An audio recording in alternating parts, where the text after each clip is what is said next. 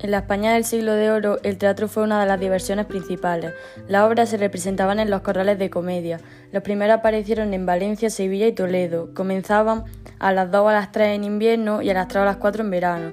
Duraban alrededor de dos horas y media más o menos, antes de que llegase el atardecer. El escenario era, era sencillo y solía haber una o dos trampas por donde el actor aparecía por sorpresa.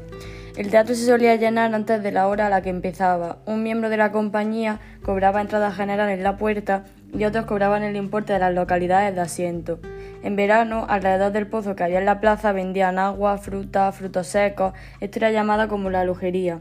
A mediados de, 1980, de 1580, las mujeres debían ocupar un corredor especial, la cazuela, que se dividía en alta o baja cazuela, eh, y accedían a sus localidades por entradas distintas a los hombres. Eh, los demás de la nobleza podían acceder a los aposentos habitaciones y desde allí contemplaban la función desde la reja. Las localidades de asiento de los corredores superiores estaban ocupados por regidores, altos cargos, los nobles, los eclesiásticos. Se cerraba el miércoles de ceniza y se abrían después de Pascua. Se solían realizar los días de festivo, pero si tenía éxito, se solía extender a los días laborales como eran los martes y los jueves. Algunas de las zonas principales de estos teatros eran los vestuarios, que, donde los actores eh, se cambiaban bajo el tablado y las actrices detrás de una cortina. La escenografía, que era prácticamente inexistente, la celosía, que era iban allí para asistir a la representación sin ser vistos, o el palco real, que estaba situado enfrente del escenario.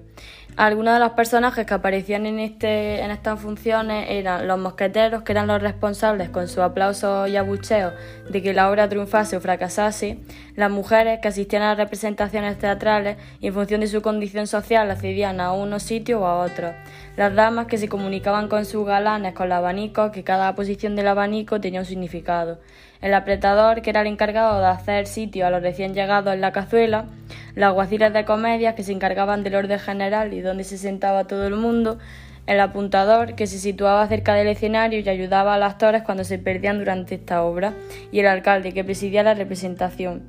Eh, la iglesia eh, no permitía que los actores fuesen enterrados en lo sagrado.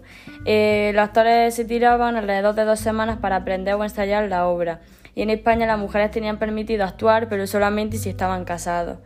Estas funciones se dividían en diferentes partes.